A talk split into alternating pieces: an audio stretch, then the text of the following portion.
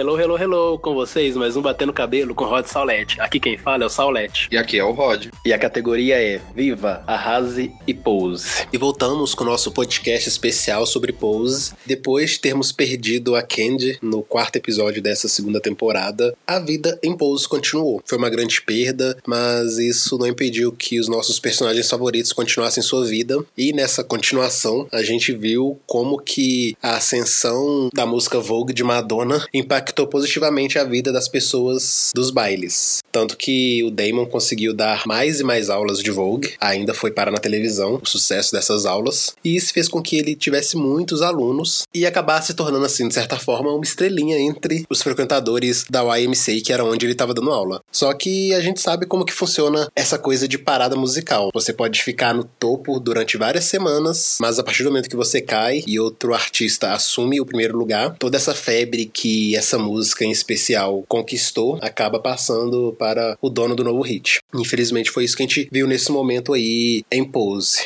E o que a gente pôde ver foi que, ao mesmo tempo em que a cultura dos balls acabou se tornando muito famosa rapidamente, a sua queda também foi algo muito rápido. Se numa semana estava Damon dando aula para 50 alunos, por exemplo, na semana seguinte já mudou o número para 3 pessoas. O que mostra como é muito fácil para a cultura popular absorver algo criado por pessoas marginalizadas, extrair o máximo disso e depois simplesmente deixar por escanteio ali jogado. Não me interessa mais, então vamos pro próximo grande grande sucesso e deixar essa cultura que nos entreteu por um bom tempo morrer no esquecimento. Também tem aquela coisa, né? Como foi um hit pop, então nem sempre é aquele pop que dura anos e anos e as pessoas vão continuar a ficar falando como falavam na época que lançou a música. Então tende o povo a não ficar tão preso na música quanto a Madonna tinha lançado na época. E isso acontece até hoje, porque se a gente pegar, por exemplo, um hit, vai, exemplo que foi da Pablo Vittar e Anitta, Sua Cara, hoje em dia não tem mais aquele estrondo que tinha antigamente. Então tende a perder um pouco daquilo, mas como Vogue é uma cultura, é um estilo de vida das pessoas LGBTs, então não era assim para ter essa queda.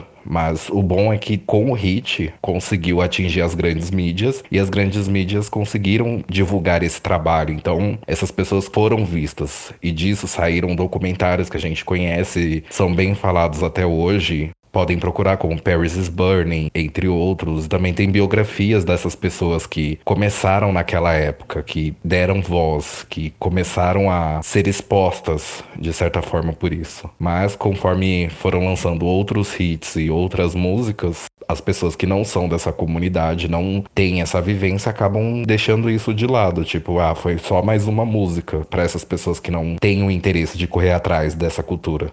E é bacana que desde o início dessa temporada, enquanto a gente tem de um lado a Blanca querendo surfar no sucesso de Vogue para poder fazer com que a sua família conquiste novos espaços e novas oportunidades, o Preytel sempre alertou que seria uma moda passageira e que eles estavam ali antes do Vogue de Madonna e que eles continuariam ali depois do sucesso do Vogue da Madonna. E foi dito e feito, o sucesso passou, as pessoas pararam de fazer aula de Vogue, pararam de frequentar os balls, mas mas quem pertence àquela cultura continua ali vivendo ela. Isso é muito bacana. Por mais que algum artista se aproprie de algo que é de uma cultura marginalizada e torne isso mainstream, e depois essa manifestação artística acaba caindo no esquecimento, quem criou aquilo vai continuar vivendo em prol daquilo. Então, mesmo que o Preytel tenha avisado que isso aconteceria, as pessoas ficaram decepcionadas. O Rick mesmo aparece triste em um dos balls, bebendo e lamentando o fato do sucesso estrondoso ter passado.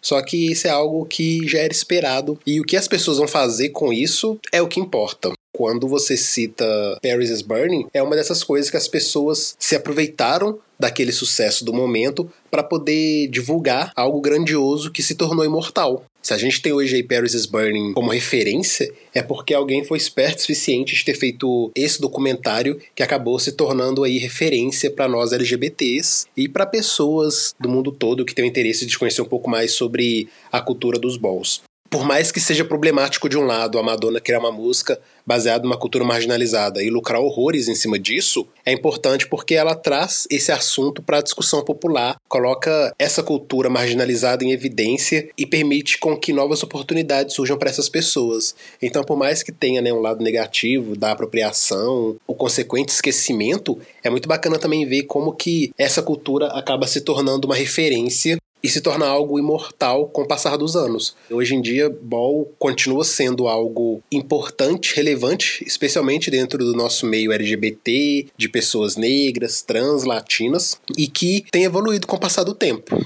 E o bacana de Pose é exatamente isso. Manter algo muito interessante, bacana como a cultura dos Vogues ainda em voga. Porque eu tenho certeza que depois que essa série surgiu, o interesse das pessoas em saber o que é ballroom, em saber o que é Vogue, toda essa cultura deve ter aumentado e possivelmente a cena voltou a borbulhar mais. Isso assim, algo que a gente tem que continuar celebrando e torcendo para que enquanto Pose estiver no ar, a cultura dos balls continue bombando e fazendo com que esses artistas ganhem mais evidência e conquistem mais espaço aí nos meios populares. Também não é só isso, né? É bom também Pose para espalhar mais conhecimento para as pessoas, que no caso o Preytel, né, igual você falou, ele não tinha assim tanta convicção, não era tão sonhador quanto a Blanca em relação à música de Vogue. Ele é mais o cara pé no chão que tá ali mesmo para falar para as pessoas caírem na real, que aquilo ali é tudo um sonho, é tudo uma coisa passageira e ele acabou acertando. Uma outra coisa também que é boa da série, que também eu acho que muitas pessoas foram buscar mais conhecimento, foi no caso do HIV que a gente pode ver que naquela época não tinha tanto conhecimento quanto tinha hoje. Da primeira temporada para essa, a gente pode ver um pulo assim bem grande, porque eles começam a mostrar mais aquele lado ativista das pessoas que querem lutar para ter o conhecimento, para fazerem estudos em cima do vírus. O Preytel, desde o primeiro episódio, ele já começa a se juntar com um grupo de ativistas ACT UP e começam a fazer protestos. E nesses últimos episódios, a gente pôde ver mais um protesto que, assim, foi de fato verídico, que foi o protesto da camisinha, inflar uma camisinha na casa de uma pessoa, que no caso da série foi da Frederica. Aquele ato realmente aconteceu e foi, assim, mais para colocar essas coisas em evidência do que a igreja, do que o governo estava querendo omitir das pessoas falando que aquela doença só ia matar, igual a gente já vem falando nos outros outros podcasts sobre Pose. O que eu acho muito interessante de Pose estar no ar é ver os relatos das pessoas que viveram nessa época, trazendo os assuntos à tona agora. Uma das coisas que eu li recentemente foi que o governo que estava no poder na época foi muito criticado pela negligência com o povo LGBT que estava morrendo por conta da epidemia da AIDS, mas que estava simplesmente sendo ignorado por ações do Estado. Se eu não me engano, durante o estouro da epidemia da AIDS, uma das lideranças políticas que estavam em vigência na época era o pai do presidente George W. Bush, né, o Bush pai, e o Bush pai, nesse caso, ele foi muito criticado pelos ativistas LGBTs por ter ignorado o surto HIV e não ter feito nada e só ter começado a agir depois que pessoas héteros começaram também a serem vítimas da epidemia. Mas ainda assim, quando eles começaram a agir, muitas pessoas LGBTs já tinham morrido. Então aí a gente vê também como que o Estado ele se omite quando as minorias que estão ali sofrendo algo são minorias já marginalizadas que eles simplesmente não querem saber de cuidar. Se hoje as coisas mudaram, tem muito do ativismo aí que fez com que a população como um todo olhasse para nós de forma diferente. Quando a gente percebe lá o Rick, o Damon e a Lulu fazendo uma camisinha gigante para poder colocar na casa da Frederica e assim chamar a atenção da mídia e de certa forma ainda expor como que a Frederica é uma pessoa babaca, isso chama atenção porque choca para uma sociedade arrogante, de nariz em pé, que se sente superior, ver pessoas LGBTs marginalizadas invadindo uma área de pessoas ricas e fazendo com que essas pessoas sejam humilhadas socialmente, é algo inadmissível quando a gente pensa na luta de minorias, essas são ações que a gente não deve criticar se é uma ação, digamos assim, antiética, porque cada um usa a arma que tem para poder chamar atenção, para poder evidenciar um problema que está acontecendo socialmente. Então, o que eles fizeram ali foi sensacional e é muito bacana saber que isso tem respaldo na história, que não foi uma coisa que os autores inventaram para ficar bonitinho, não. Porque o bacana de Pose é exatamente isso, eles pegam fatos reais e transformam isso em ficção, mas é uma ficção completamente baseada no que a gente já viveu. E é muito importante também a gente perceber como que a AIDS, ela faz parte do nosso dia a dia enquanto comunidade LGBT e como que ela se manifesta de formas diferentes nas pessoas. Porque tanto na primeira temporada quanto na segunda, Damon e Rick fazem vários exames para descobrirem se tem ou não HIV. E durante esses vários exames, sempre o resultado foi negativo. E chega em determinado momento na segunda temporada que o Rick descobre que ele é soro positivo. E o grande problema disso é que ele se sentia imune, invencível, porque ele não passou pelo processo de soro conversão em que as pessoas costumam ter alguns sintomas, tipo febre, gripe. Como ele não teve esses sintomas, então ele achou que ele estava com a saúde perfeita, intacta. E aí que vem aquele baque. Como que eu estou infectado se eu não senti nenhum tipo dos sintomas? Isso está errado. E é importante sempre que as pessoas entendam que é preciso usar camisinha. Independente se a pessoa com que você está se relacionando seja seu parceiro de vários anos, seja uma relação monogâmica, infelizmente não dá pra gente confiar no outro.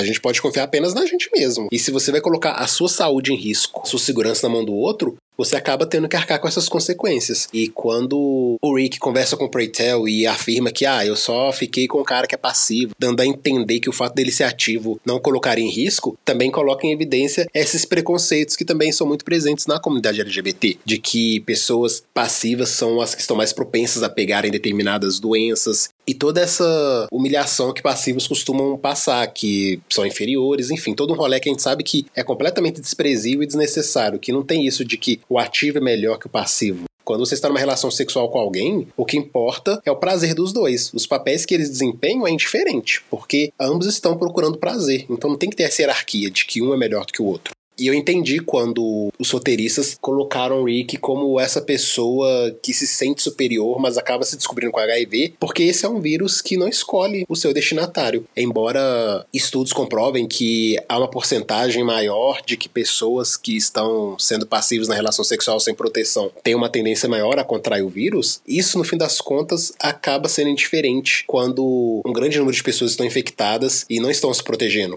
a mensagem que eles passam quando vão lá invadir a casa da Frederica e colocar uma camisinha na casa dela é exatamente essa. O importante é você se proteger com camisinha. Não tente qualquer outro tipo de argumento para poder aliviar a sua consciência, porque no fim das contas, a camisinha é o maior protetor que você vai ter contra esse vírus. E também foi, né, meio que um protesto para também dizerem que não afeta somente as pessoas LGBTs, que HIV e AIDS pode afetar qualquer um. E naquela época, o grande preconceito era esse, né? Que todo mundo que fosse gay, LGBT, iria pegar essa doença e acabar morrendo porque era uma coisa de Deus, que Deus falou isso para as pessoas. E tanto que a igreja, o governo sempre ficava passando essa imagem. Então é legal também de ver Pose, porque não é só aquela série dramática que tem dramas fictícios como a gente vê em várias outras séries. Eles têm dramas reais que realmente aconteceram e é bom passar isso para todo tipo de pessoa que gosta de assistir série para ter também esses fatos documentados, porque por exemplo, lá eles estão contando a história que teve nos Estados Unidos. Então, se a gente for pegar, a gente não conhece todas aquelas coisas e é legal da gente assistir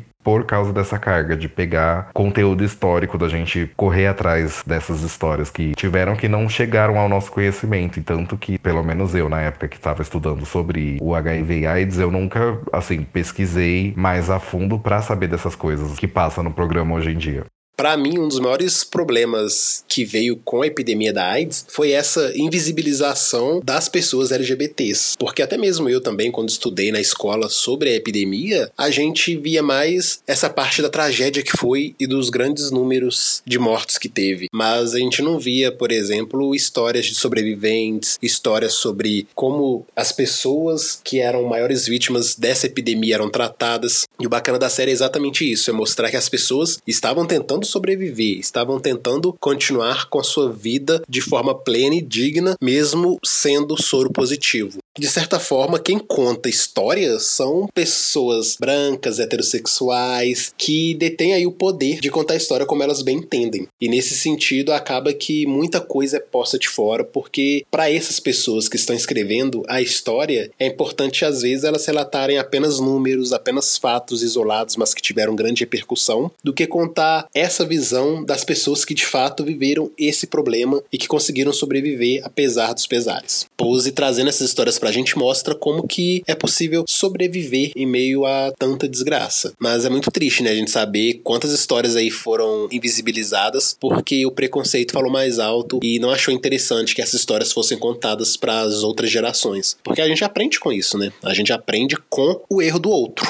E uma das coisas bacanas de Pose é em nos mostrar como que as pessoas sobreviveram com HIV. A série também nos mostra como que a comunidade LGBT se mantinha viva em outros N assuntos que são relevantes e que precisam ser tratados para as novas gerações. E uma das coisas que eles pontuaram nesses últimos episódios foi o papel das pessoas mais velhas na vida das pessoas mais novas. Tanto que esse ato que eles fizeram na casa da Frederica foi para que a Lulu, o Damon e o Rick ocupassem a cabeça depois das últimas decepções que eles viveram. No caso da Lulu, foi a morte da Candy, que a gente sabe que impactou todos, mas impactou ela ainda mais porque ela era a melhor amiga da Candy, elas viviam juntas. Então, com a morte da sua grande amiga, ela acabou perdendo um pouco o rumo, passou a consumir muito álcool, drogas e estava perdendo o rumo literalmente. Enquanto Damon e Rick tentaram fazer parte da turnê da Madonna enquanto o Vogue ainda estava em alta e não foram selecionados como dançarinos da cantora pop. Então, esses três acabaram ficando muito deprimidos por conta desses últimos acontecimentos em suas vidas e acabaram entrando nessa onda aí de autodestruição, praticamente. Preytel e Blanca resolveram entrar em cena para poder fazer com que eles ocupassem a mente. E quando eles deram esse desafio para eles, no primeiro momento eles não acreditaram na própria capacidade de realizar essa proeza, de colocar uma camisinha gigante na casa da Frederica. Contudo, eles acabaram conseguindo.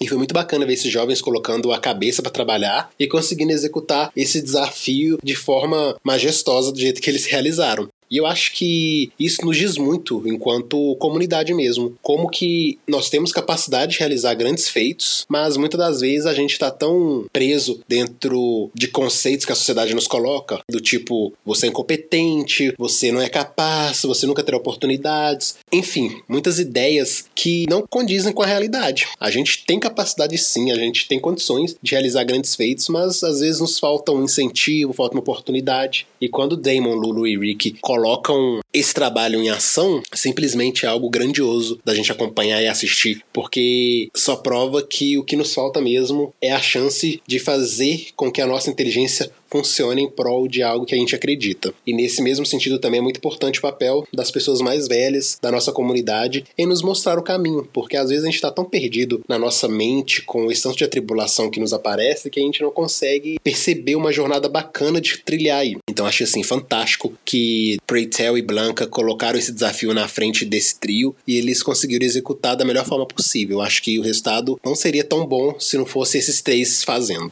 E uma coisa assim que você repara, inclusive nesse episódio, é aquela mensagem de que se você não tá fazendo nada, procure algo para fazer. E se você fala que essa coisa que você tá pensando em fazer é chata ou que não é a sua cara, é porque você tá criando uma concepção daquilo que pode dar errado, sem você mesmo tentar. O legal do episódio foi ver isso, das pessoas mais velhas instruírem os mais novos a fazer alguma coisa para saber se aquilo vai ser legal de fazer, se você vai ter uma satisfação. E foi isso que o episódio acabou passando no final, tanto que eles estavam sem trabalhar, estavam com tédio, não estavam fazendo nada em casa. E no final, depois que deu tudo tudo certo, que eles viram que atraiu bastante gente, atraiu a atenção das pessoas para aquela causa que eles estavam lutando, eles começaram a se empolgar para quererem fazer mais. E o que falta hoje em dia é mais isso, ainda mais com o avanço da internet, que muitas coisas a gente faz online, pela internet, acaba não fazendo ali na vida real, no dia a dia. Então é bom pegar esse fator antigo, lembrar que naquela época não tinha é, internet, não tinha celular, essas coisas que tem hoje em dia, para você levantar e fazer alguma coisa diferente.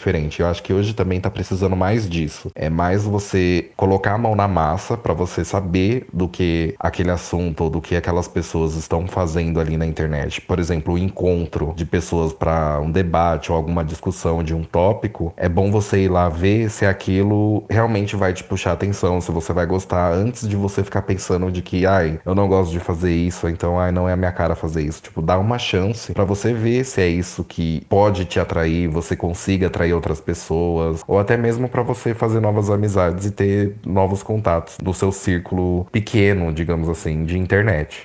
Infelizmente, as novas gerações acham que tudo hoje se resume à internet, tudo se resume a virar youtuber, influencer, e muitas das vezes a pessoa vai fazer grandes coisas na vida colocando a mão na massa, estando ali, fora das redes, fora da internet, fazendo algum trabalho bacana. E acho que essa é uma boa mensagem que Pose passa mesmo, de que certas coisas a gente só vai conseguir se a gente sair do nosso quarto, sair de frente da televisão e botar a mão na massa mesmo. Porque ficar parado em casa, infelizmente, não vai fazer com que as portas abram pra gente, não vai fazer com que as oportunidades apareçam. E isso é um pouco da nossa própria história aqui no Batendo Cabelo com Rod Saulete. Quando o Rodrigo e eu pensamos em criar esse podcast, foi exatamente pra gente poder criar uma nova plataforma de comunicação com os nossos seguidores que fosse mais abrangente do que apenas mensagens nas redes sociais. E a gente achou que naquele momento melhor seria criar um podcast em que a gente pudesse falar o que a gente estava querendo, falar o que a gente estava sentindo e assim fazer com que as pessoas que nos seguem nos conhecessem um pouco mais a partir de programas que a gente gosta em comum. E eu acredito que é isso mesmo. Se a gente não botar a mão na massa e ver o que a gente quer, a gente não vai descobrir em que é talentoso, em que tem habilidades. E essa questão da evolução é algo muito bacana, porque quando o Rodrigo e eu pegamos os nossos primeiros podcasts para ouvir, a gente sente uma certa vergonha, porque a gente vê como a gente era muito amador, iniciante nisso. Não que hoje a gente seja ótimos profissionais, só que a gente percebe que houve uma evolução muito grande na nossa forma de falar, na nossa forma de expressar as ideias, de criar raciocínios aqui que até então a gente não tinha. Mas por quê? Porque a gente não tinha prática, a gente não tinha a experiência que a gente foi ganhando nesse último ano. Então acredito muito que é preciso que a gente saia mesmo desse lugar cômodo que é estar o tempo todo atrás de um celular, de um computador, achando que a vida é apenas virtual, enquanto a gente tem uma vida aí no mundo real muito mais interessante de ser vivida e de ser experimentada, especialmente com pessoas aí do nosso círculo social, da nossa comunidade LGBT, e não só pessoas da nossa faixa etária, mas especialmente pessoas mais velhas velhas. Isso é algo muito legal da gente ver em Pose. Que os mais velhos sempre têm algo bacana a ensinar para os mais novos, por mais que os mais novos às vezes se sentem donos da verdade que não precisem aprender nada. Seja Preytel, seja Blanca, seja a Electra. Esses três personagens são tão assim muito bem construídos que a história de vida deles ali dentro da série sempre tem algo bacana a nos contar. E a cada episódio novo, por mais que tenha um drama grande que nos faça tomar uma certa antipatia de um personagem ou outro, no fim das contas eu sempre tô ali admirando o grande papel que a Electra, Blanca e Preytel têm diante dos personagens mais novos. Porque cada um, a seu modo, tem muito a acrescentar. Que isso é algo assim fenomenal e que a gente deve trazer para nossa vida real. Não que a gente precise seguir os passos 100% de uma pessoa que a gente admira, mas é muito bacana que a gente tenha ela como referência, mesmo que seja para pedir conselho, para desabafar, porque essas pessoas têm muito a ensinar e eu acho que a gente peca muito em não recorrer a elas nos momentos em que a gente precisa, às vezes, de um conselho ou de um papo sincero para a gente saber o que a gente quer da vida. E uma coisa legal também, que fala mais dessa relação das pessoas mais velhas com as pessoas mais novas, é que o Preytel, ele conta que na época dele não existia aquelas coisas que se passa nos anos 90, de ter um canal de TV direcionado somente para jovens, como era a MTV. Não tinha tantos recursos que tinha como noticiários, essas coisas na época. Era mais livro, eles tinham que sair para ler livros, ir na biblioteca, pesquisar. Inclusive a gente mesmo, que é da década de de 90, o pessoal do final dos anos 80, passou ainda por isso porque não tinha internet. Então, se você for pensar assim numa linha, seguir uma linha de desenvolvimento, as pessoas mais velhas, quando liam livros, aí veio o advento da TV com a MTV e hoje em dia o YouTube, é legal de ver como a tecnologia vai evoluindo e também como a mente das pessoas vai evoluindo, porque a gente tem que se adaptar a certas coisas. Óbvio que nem todo mundo vai conseguir se adaptar, mas, por exemplo, uma pessoa mais velha, uma avó, um vô que consegue se adaptar para gravar gravar um vídeo ou se não para conversar na internet, postar assim suas experiências para as outras pessoas verem. Então ajuda o próximo que tá pesquisando ou está querendo saber de outra coisa. Igual o Saulo falou, hoje em dia a maioria das pessoas estão preocupadas em serem influencers, porque acham que aquilo pode trazer uma coisa muito boa, mas não é só isso. Se você for um influencer, você tem que ser aquela pessoa que tá ali para moldar os mais novos. Querendo ou não, mesmo se você for um influencer novo de 18 anos, você está moldando as pessoas que são mais novas que você. Então, por mais que seja um entretenimento de você fazer uma coisa ou outra, um quadro ou outro, então é legal você colocar assim uma linguagem que transmita um pouco do que você é e do que você viveu naquilo que você está fazendo. E explicar o que um assunto ou outro que você comenta está sendo mais comentado hoje em dia ou está sendo menos desenvolvido e assim engajar um público mais nisso. Então é legal também de ver Pose por causa dessa questão de tecnologia e os conselhos que as pessoas antigamente pediam ou queriam ouvir das outras pessoas. E o bacana de Pose é que ele vem com uma premissa simples, que é a história dos balls, mas isso acaba sendo apenas o plano de fundo que vai trazer várias outras histórias fantásticas, que para mim resume muito sobre o que é a relação humana. E nesses últimos episódios, o que a gente mais viu foram como as relações entre os personagens ali desencadeiam situações que você sai de um momento de grande prazer até um momento de um grande drama, uma grande briga. E isso acho que tem muito a ver com o ser humano em si. Nós somos pessoas sociáveis e que têm suas questões individuais que, quando são postas em xeque, acabam gerando grandes atritos. Se na primeira parte que a gente havia feito o nosso podcast anterior, nós havíamos falado sobre um início de relação entre Angel e Papi, agora isso se tornou algo completamente real. Os dois entraram numa relação e tem sido muito bacana de acompanhar, porque é uma relação saudável, é uma relação em que os dois se amam, os dois se apoiam e querem ver ambos conquistando o mundo dentro de suas respectivas carreiras. Especialmente a Angel, que está desbravando cada vez mais o mundo da moda e conseguindo grandes oportunidades de trabalho.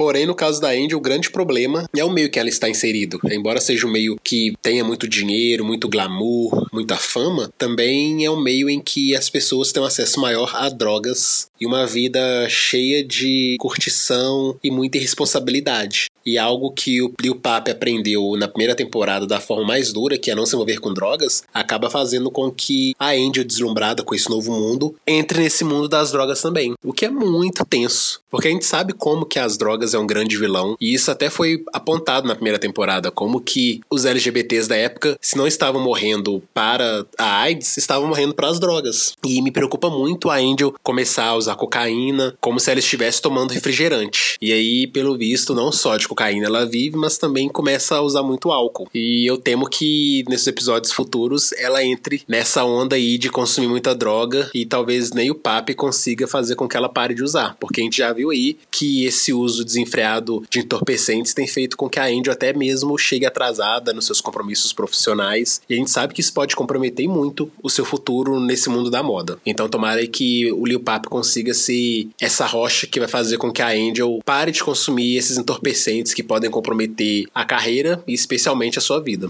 Mais uma vez, é aquela coisa que eles contam a história que, se pesquisarem, muitas das carreiras das modelos terminaram por causa de drogas. Eu espero, assim, que na personagem dela ela consiga se livrar desse vício e não ficar dependendo tanto quanto ela tá dependendo de álcool e drogas. Nesse último episódio, o oitavo, a gente vê que ela tá, assim, com uma compulsão por álcool. Não só por álcool, como eles também deram indícios de que ela ainda estava cheirando cocaína. Eu espero que mais pra frente desenvolva, assim, uma pessoa mais mais sã nela e ver que esse uso desenfreado de álcool e drogas pode acabar com a carreira e com a vida dela. Em contrapartida, tem essa outra relação que a gente vê no episódio, que é o Preytel e o Rick acabarem ficando juntos também vem aquela confirmação de que o Rick é muito pegador, digamos assim, que nos episódios anteriores ele jurava que não tinha ficado com aquele dançarino da turnê e a gente viu que ele acabou ficando e tendo uma relação, mas no momento o Rick estava mais com o Preytel em questão de preocupação do Preytel pelo Rick ter pegado o HIV e a gente vê que o Preytel é o mentor dele, explicando em todos os processos, que acabou indo com ele fazer o exame e tudo, que é aquela relação que a gente falou das pessoas mais velhas com os mais novos. Mas eu não sei se no momento assim o Rick ficou confuso ou se realmente o Rick teve essa vontade já antigamente de ficar com o Preytel. Eu acho assim a personagem do Rick meio que bagunçado no meio da trama, porque do nada ele entrou na primeira temporada assim para ficar com o Damon e agora ele ficou meio que sem rumo. A gente gente não sabe ainda se ele tá ficando com a Electra na casa Winter, se ele tá ficando somente com o Preytel. Aí eu não tenho, assim, ainda uma visão do que tá acontecendo ali naquele meio. Às vezes o Rick me parece como um alpinista social. Primeiro ele começou correndo atrás do Damon e acabou indo morar com os evangelistas, e isso foi tipo, nossa, que maravilhoso, ele tem uma casa agora para viver, e aí ele acabou se relacionando com o Damon e eventualmente a relação dos dois não funcionou e ele acabou saindo fora e foi para uma casa melhor, digamos assim, uma casa com mais recursos, uma casa com melhores condições de moradia, que é a casa Winter. E quando ele se descobre com HIV, ele acaba indo se refugiar nos braços do Preytel. Eu fico pensando até que ponto houve aí talvez uma manipulação de um com o outro, porque nesse cenário o Preytel é o cara mais velho e acaba sendo um exemplo que esse mais novo quer seguir, só que ao mesmo tempo o Rick usa da sua nova condição de saúde para poder se mostrar como mais vulnerável, não sei, né? Essa é uma suposição. Mas a impressão que eu tenho é que o Rick sempre tenta aí tirar o melhor das situações para poder se sair bem. Por mais que ele tenha HIV e sinta que será rejeitado pelos outros caras, ele acaba conquistando alguém para poder suprir essa lacuna e essa carência que ele parece ter. Porque a impressão que eu tenho do Damon desde a primeira temporada é que ele é uma pessoa muito carente, que sempre vai correr para a situação que lhe trouxer mais conforto e apaziguar essa carência que ele sente. Se a gente for pensar nessa turnê que ele fez em que ele esteve longe do Damon e ele acabou arrumando um parceiro sexual nessa viagem, ele não tinha necessidade de arrumar esse parceiro porque em casa ele tinha um namorado. Só que numa viagem que ele faz pelo país todo e tal, longe das pessoas que ele gosta, que ele tem amizade, acaba que as necessidades que ele sente precisam ser supridas. Então ele não aguenta se segurar e acaba se relacionando com esse cara que parece que foi de quem ele adquiriu o HIV. E a impressão que eu tenho do Rick em Pose é que o seu personagem é alguém que sempre que se vê passando por alguma dificuldade acaba se escorando em outra pessoa que tem uma estabilidade maior na sua vida. Seja com Damon sendo o filho de uma casa, como dos evangelistas, e depois ele acaba sendo adotado nessa casa, seja depois na casa dos Winters, quando ele é posto para fora da casa evangelista, e por fim se relacionando com Preytel quando ele se descobre com HIV e acha que ninguém mais no mundo vai desejá-lo quando ele conta pro Damon e o Damon fica puto e surta, expulsa ele de casa e diz que nunca mais quer vê-lo, dá pra entender demais o porquê dessa reação do Damon. Porque o Damon acabou percebendo que ele gosta sim do Rick e queria tentar uma nova chance com ele. Mas aí quando o Rick admite que ficou com outro cara e que ainda tem HIV, ele simplesmente destrói essa relação que os dois vinham construindo. Eu fico realmente com o pé atrás agora com o que o Rick pode aprontar. Porque ele se mostrou uma pessoa que não dá para você confiar e que vai agir sempre conforme os interesses dele, independente das consequências. De certa forma, o Rick não tinha muito a perder se relacionando com o Preytel, mas o Preytel tinha muito a perder. Aí envolve toda a credibilidade que ele construiu como mestre de cerimônias, que é uma referência para todos os outros que estão aí participando dos balls. Nesse caso, por mais que o Rick seja a pessoa mais nova, tecnicamente inexperiente, para ele toda essa situação acaba sendo confortável, porque o que a gente viu no oitavo episódio foi uma guerra imensa dentro da casa evangelista, todo mundo rompido com todo mundo, Damon brigado com Blanca, brigado com Angel, brigado com Preytel, que ainda ameaçou bater no Damon para defender a sua honra, que a gente sabe que não tinha que ser defendido porque ele pegou mesmo o Rick, e no fim das contas, a Angel foi morar na sua casa, o Damon acabou conquistando uma nova oportunidade na vida e foi fazer uma turnê na Europa, a Blanca ficou em casa sozinha porque seus filhos foram embora, e aí o Rick tá confortável morando com o. E nesse caso, o Rick para mim acabou se tornando um personagem bem suspeito e que a partir de agora eu vou ter sempre um pé atrás com ele, esperando qual vai ser o próximo bot que ele vai dar em alguém.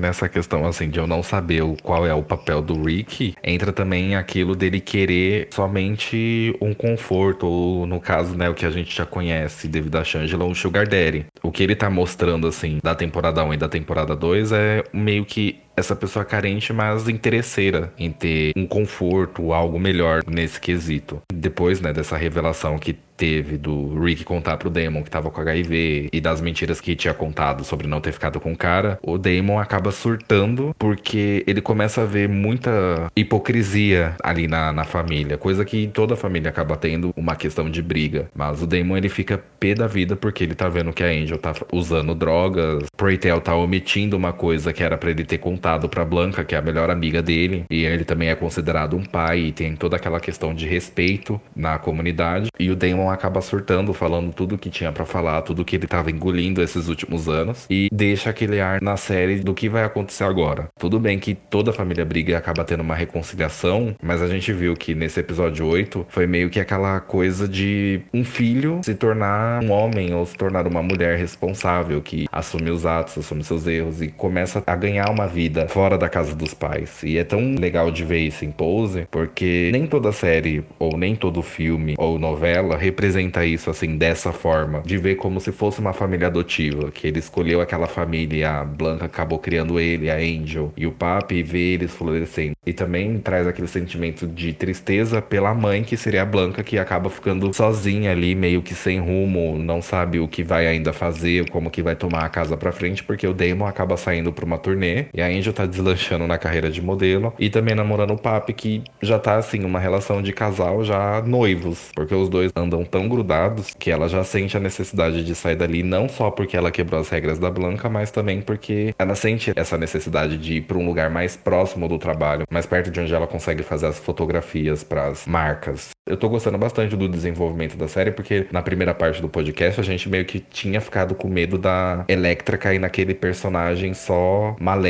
A Angel só ser a boazinha, ou a Blanca só ser daquele jeito. E agora a gente começa a ver, assim, o desenvolvimento de personagens totalmente diferente. Um personagem pegando a característica do outro, meio que pegando aquele jeito, como a gente pega o jeito de algumas pessoas falarem, ou os trejeitos, e começando a desenvolver mais a personagem.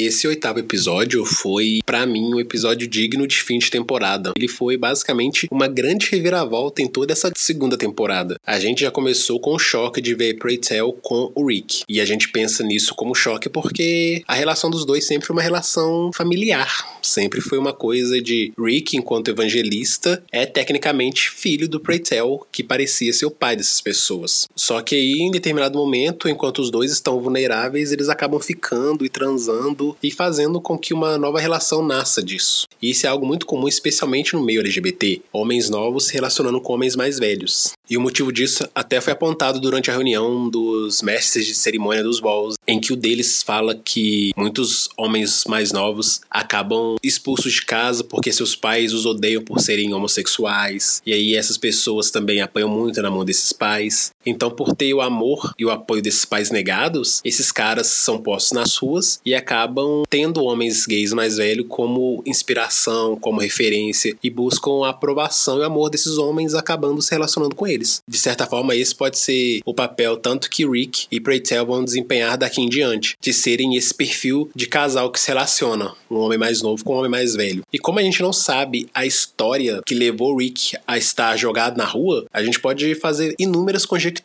dentre elas o porquê dele ser essa pessoa carente e, de certa forma, também aproveitadora. Agora, quanto ao surto do Damon dentro da casa dele, eu achei muito compreensível, porque família é isso, né? Família sempre tem briga, sempre tem confusão, e no momento de fúria a gente acaba expondo os outros familiares. O Damon não tinha o direito de falar para as pessoas presentes ali qual que é o status HIV do Rick, porque isso é algo muito pessoal e a pessoa conta se ela se sentir à vontade e para quem ela bem entender. O Damon não tinha esse direito de expor Rick, mas ele estava furioso, revoltado com tudo que ele estava vendo, e decidiu então revelar para sua família qual que era a situação do Rick, porque ele estava nervoso, temendo também estar com o vírus. E aí foi toda aquela zona que a gente viu do Preytel até ameaçando bater no Damon e por fim a Blanca botando o Preytel para fora. E foi algo muito triste, assim, de ver, porque a gente tá acompanhando essa família desde a primeira temporada, vendo seus altos e baixos, e a última coisa que a gente gostaria de ver é o atrito entre eles. Mas, de certa forma, essa briga também foi importante para que os personagens saíssem desse casulo. A Blanca sempre os protegeu muito, também permitiu com que eles, às vezes, andassem fora dessas suas regras. Então, quando eles rompem esse casulo, eles estão prontos para viver o mundo e arcar com as consequências. Agora, eu tô bem ansioso para ver como é que vai ser essa reta final, para saber como que vai ser a carreira da Angel, se ela vai conseguir conciliar a sua vida profissional com a vida pessoal, se ela continuar envolvida com drogas. Ao mesmo tempo, também vai ser muito bacana ver o sucesso do Damon enquanto dançarino em uma turnê internacional e pensar que a gente tem apenas aí mais dois episódios pro fim. Eu acho que tem muita coisa para acontecer em pouco tempo. Tô ansioso para ver o que, que vai rolar e como que a gente vai concluir essa segunda temporada.